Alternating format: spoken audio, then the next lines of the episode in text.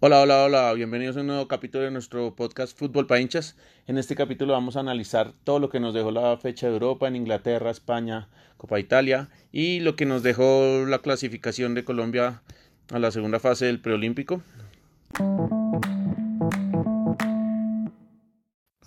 Comenzamos analizando el partido de ayer de Colombia versus Chile, un 0 a 0 en el preolímpico, sub-23.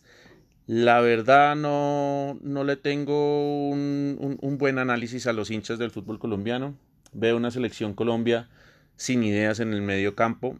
Carrascal y Benedetti, que son como las... Carrascal, Benedetti y Cetre son como las grandes figuras de este equipo para mí, pero como que no juegan en equipo, tratan de hacer cada uno su, individual, su jugada Ahí a veces tratan de conectarse, pero no, no me gustó el partido de Colombia contra un Chile que realmente era un, un rival mucho menor. Y realmente Chile pareció haber sido superior a Colombia. Con lo poco que tiene Chile, jugó mucho más en equipo y llegó muchas más veces, exigiendo mucho al arquero colombiano. Tengo que decir que este arquero colombiano eh, es bastante inseguro.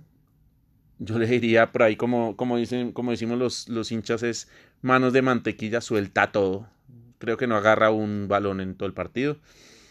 Y son balones muy, muy fáciles de agarrar, entonces en esos rebotes nos pueden cobrar. Se nos viene una segunda ronda, donde es un cuadrangular y solamente pasan cuatro equipos. Pues pasan del cuadrangular, perdón, pues pasan dos equipos a los Olímpicos. Pero está Argentina, que ya nos ganó 2-1 en, en esta primera ronda. Está Brasil. Y un equipo que se define hoy. Hoy estamos a 31 de enero y se define el último clasificado a este cuadrangular. Para Colombia clasificar tendría que ganarle a dos de, de estos tres. O sea, hay que ganarle o Argentina o Brasil más el equipo que se clasifique hoy. Entonces, vamos a ver si Colombia lo logra. Es difícil, tienen que jugar mucho más concentrados, eh, mucho más como un equipo, llegar más, rematar. A Chile casi no le llegamos. Primer tiempo tuvimos un remate de Carrascal de una jugada de tiro de esquina remató durísimo, pero al cuerpo del arquero, el arquero sacó las manos como pudo y pues sacó el balón. Pero de resto no tuvimos más llegadas en el primer tiempo y eso es preocupante en esta selección colombiana. Vamos a ver, en el segundo tiempo sí mejoraron un poco más, pero siguió siendo Chile superior y al final terminamos sufriendo un poco. Pasamos ahora a la Copa Italia. En la Copa Italia se clasificaron a la siguiente fase los dos equipos de la ciudad de Milán. El Inter le gana 2-1 a la Fiore, un partido parejo, cerrado. Eh, arranca ganando el Inter con una gran lucha de, del Toro. Y mm, aunque él no hace el gol, digamos que hay que valerle medio gol a él. Y después le empata la Fiore. Y al final, pues ya el Inter le gana 2-1, pero es un partido, partido muy cerrado, muy cerrado. Vamos a ver.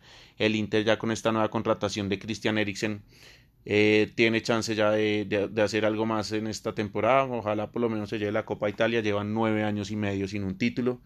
Creo que ya es hora por lo menos de ganarse la Copa Italia, así sea. Por el otro lado, el Milan le ganó 4-2 al Torino, fácil, eh, no sufrió para nada. Eh, y se clasificaron lo que, lo que se pretendía y era que se iban a clasificar los dos favoritos de, de estas dos llaves de cuartos pasan a semi. Vamos a ver cómo se dan estas semifinales de la Copa Italia.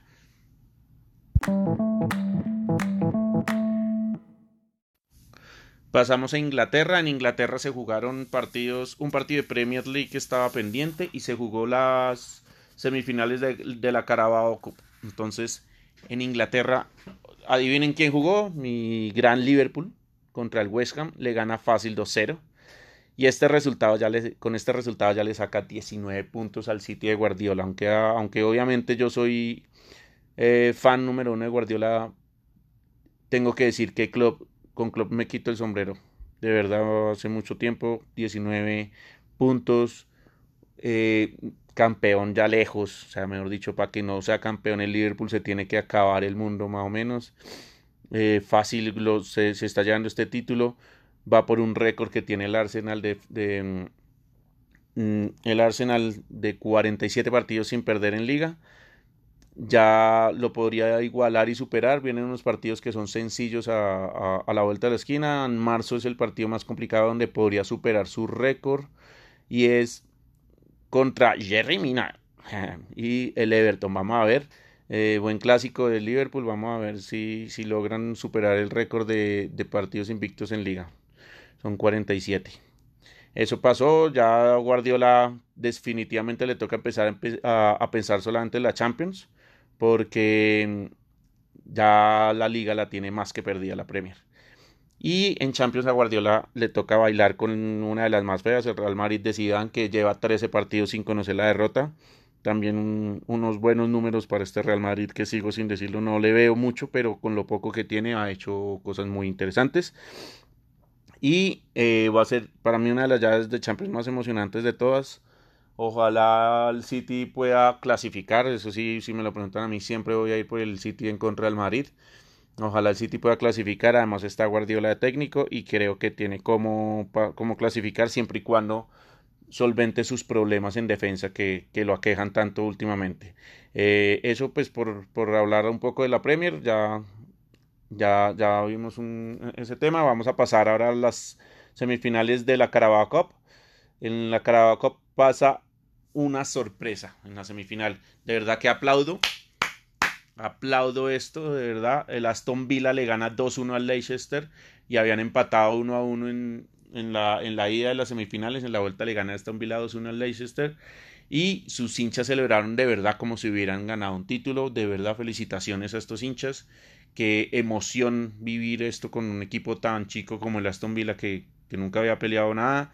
Eh, de verdad que ojalá, ojalá, ojalá puedan llevarse esa final. Eh, el campo lo invadieron, es como si de verdad hubieran ganado un título. Todos los hinchas invadiendo el campo, tomándose fotos, abrazando al arquero que los primeros 20 minutos tuvo unas atajadas increíbles, fue figura el arquero del, Aston Villa, de verdad que, que qué alegría, o sea, me, me, siento identificado con estos, siempre les, siempre les he dicho que voy siempre con el equipo chico, entonces para esta final me voy con el Aston Villa que, clasifica por primera vez. Obviamente tiene al otro lado al Manchester City de Guardiola que perdió 1-0 contra el Manchester United y clasifica porque le había ganado en la ida 3-1 y con esto le alcanzó para clasificar a la final. Pero de verdad que, que, fue un partido malo del City no, no, no mostró mucho no tuvo poder ofensivo y, estaban los pesos pesados arriba, no, no, se guardó nada tampoco Guardiola para este para este esta semifinal, pues ya son partidos muy importantes donde se reservan lo menos posible y definitivamente pues ahí viene una final claro, el gran favorito el Manchester City, no hay nada que hacer, pero vamos a Aston Villa, ojalá te lleves ese título, tus hinchas creo que se merecen una felicidad después de tantos años sin, sin haber celebrado nada y antes estando en la B mucho tiempo. Pasamos ahora a la Copa del Rey. En la Copa del Rey ninguna sorpresa se presenta esta semana. Todos partidos muy sencillos cuando la semana anterior habían sufrido un poco Real Madrid y mucho el Barcelona. Eh, en esta semana pasa todo lo contrario. El Real golea 4-0 al, Zaragoza. Importante para los hinchas colombianos. Volvió a jugar James de titular. Y adivinen, algo que no pasaba hace mucho rato, yo creo. Jugó los 90 minutos. De verdad que qué alegría por James. Dio una asistencia, jugó bastante bien. Tuvo una actuación bastante destacada.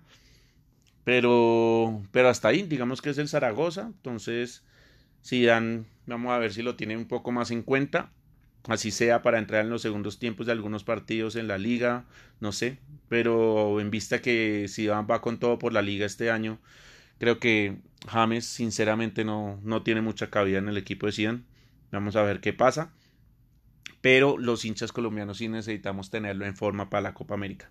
Así que Zidane, si me estás oyendo, si algún día me oyes, de Cartica al Niño Dios, te pido que, que puedas meter un poco más así a, James a jugar en tu equipo, por favor.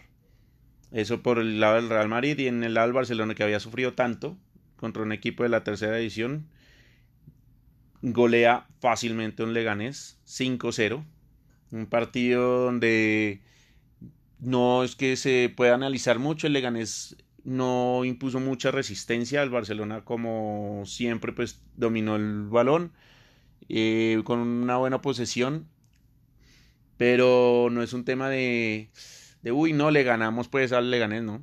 Perdimos contra el Valencia el fin de semana, ya lo analizamos en el podcast anterior y eso nos, nos dice que el equipo todavía no está fino para, para afrontar retos más grandes.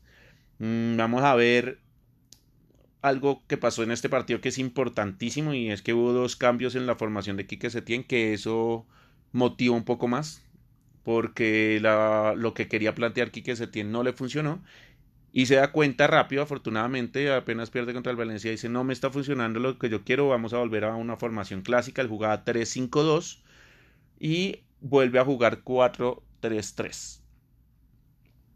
Entonces, aquí ya empieza a, jugar muy bien porque adicional a esta formación 4-3-3 le dice a Ansu Fati, ok, ya sé que tu lado no es el derecho, lo manda por el lado izquierdo en todo este partido, pegado a la banda izquierda donde hace más daño. Eh, y aunque no tuvo un gran partido Ansu Fati, pues sí, sí tiene ese, ese tema de intentarlo y, y, así no le salgan los, los regates, los enganches por ese lado, pues lo sigue intentando. Entonces le falta creerse un poco más que ya desde el primer equipo, creérsela que, que ahora va a ser el, el único delantero suplente cuando vuelva a Dembélé y que por ahora es el único delantero que, que hay junto a Messi Griezmann. Terrible, eh, hablando en temas de delanteros, que el Barcelona no haya sido capaz de, de contratar a nadie. Entiendo el tema del Valencia que, que está pidiendo por Rodrigo 60 millones de, de, euros. Eso es una ridiculez por un delantero como Rodrigo. Pero si ustedes me dicen a mí yo hubiera ido por Aubameyang, Aubameyang son 60 millones de euros también, pero Aubameyang no es un delantero, el hijo de madre. Pero bueno, así es el Barcelona, esta directiva que nos tiene jodidos hace tantos años. De verdad que ya no queremos ver más a este man. Estamos mamados de esta directiva necesitamos que cambie. Y eh, se gana 4-5-0 volviendo al partido. Qué pena me desviado un poco del tema. Con un Griezmann jugando también otra vez de falso 9. Se rotó bastante la posición con Messi. Pero cuando estuvo de falso 9 eh, mete el primer gol y eso es importantísimo. Después, en, después Messi en un tiro de esquina cerrado. Ojo, ojo con estos tiros de esquina que está lanzando el Barcelona. En este año ya llevamos dos goles así, pero los está lanzando muy seguido Messi. Uno lo hizo Griezmann al primer palo y el, y el de ayer lo hizo Lenglet. Creo que es jugada súper ya preparada. Se cansaron de estar tirando el tiro de esquina al segundo palo a ver qué pasaba, si piqué, si alguien no. Primer palo, pasa, sale uno a cabecear y por lo menos está siendo más efectivo. Dos goles en tiro de esquina, que eso en el Barcelona era muy raro que pasara. Entonces, el gol de del inglés llega así. Después eh, Messi hace dos goles, uno de carambola, hace una buena jugada, un gran pase en profundidad, engancha, remata y le, queda, le frenan el remate y al volver a rematar le pega a un defensa y se mete, ese es el, primer gol de Messi. Y el segundo, digamos que sí, bueno, un gol normal de Messi. Nada, pues, pues, raro decir que no es un golazo, pero es un gol normal. Y el último, una jugada muy buena que le hacen un pase a Ansu Fati. Ansu Fati trata de definir, el arquero saca la mano de puro reflejo muy bien. Messi llega por de, atrás y mete un riendazo que el defensa en la raya lo saca y llega Arthur. Y el niño Arthur que está volviendo de esa lesión que tuvo, mete el gol en el tercer remate de esa jugada y ahí 5-0. Pero no, no siento que, hayamos ganado a, un gran equipo ni nada por el estilo. Viene este fin de semana, les adelanto ahí, un derby madrileño, Atlético de Madrid versus Real Madrid, que, mejor dicho, hay que pagar balcón. Hay que pagar asiento. Vamos a ir con toda Atlético de Madrid. Necesitamos que ganes en este derby, en este derby, que el Barcelona gane también su partido el domingo. Ya saben, entonces Derby Marileño Atlético de Madrid Real Madrid a las 10 de la mañana el sábado. Vamos con toda a ver ese partido. No se lo pueden perder los hinchas futboleros. ¿Listo? Eso por el lado de España.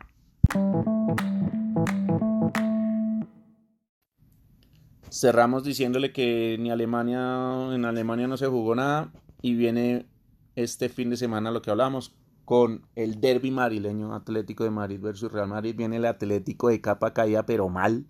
Tiene que sacarse ya el tema de, que esté jugando así de mal, de que esté tan agotado física y mentalmente. Y tiene que sacarse esa espinita con el Real Madrid. Y otro buen partido que viene es el de Manchester City versus Tottenham. Ustedes dirán, pues sí, aguanta el partido, pero no, no entiendo mucho. Acuérdense que viene Mourinho con el Tottenham versus el Manchester City de el Pep Guardiola. Este partido bastante interesante viene el domingo 11 y 30 de la mañana. Creo que este es el otro partido que nadie se puede perder. Va Tottenham de local, City de visitante. Pero es el morbo, el morbo de Mourinho y Guardiola, el morbo de que es mejor entrenador. Los dos tienen un, un ego bastante grande. Vamos a ver. los invito a ver estos dos partidos. Sábado 10 de la mañana, Atlético Real Madrid. Y domingo 11, de la, 11 y 30 de la mañana, Tottenham versus Manchester City. Hasta luego, esto es todo por hoy. Nos vemos el lunes en la mañana en un nuevo podcast analizando la fecha que deja el fin de semana. Hasta luego.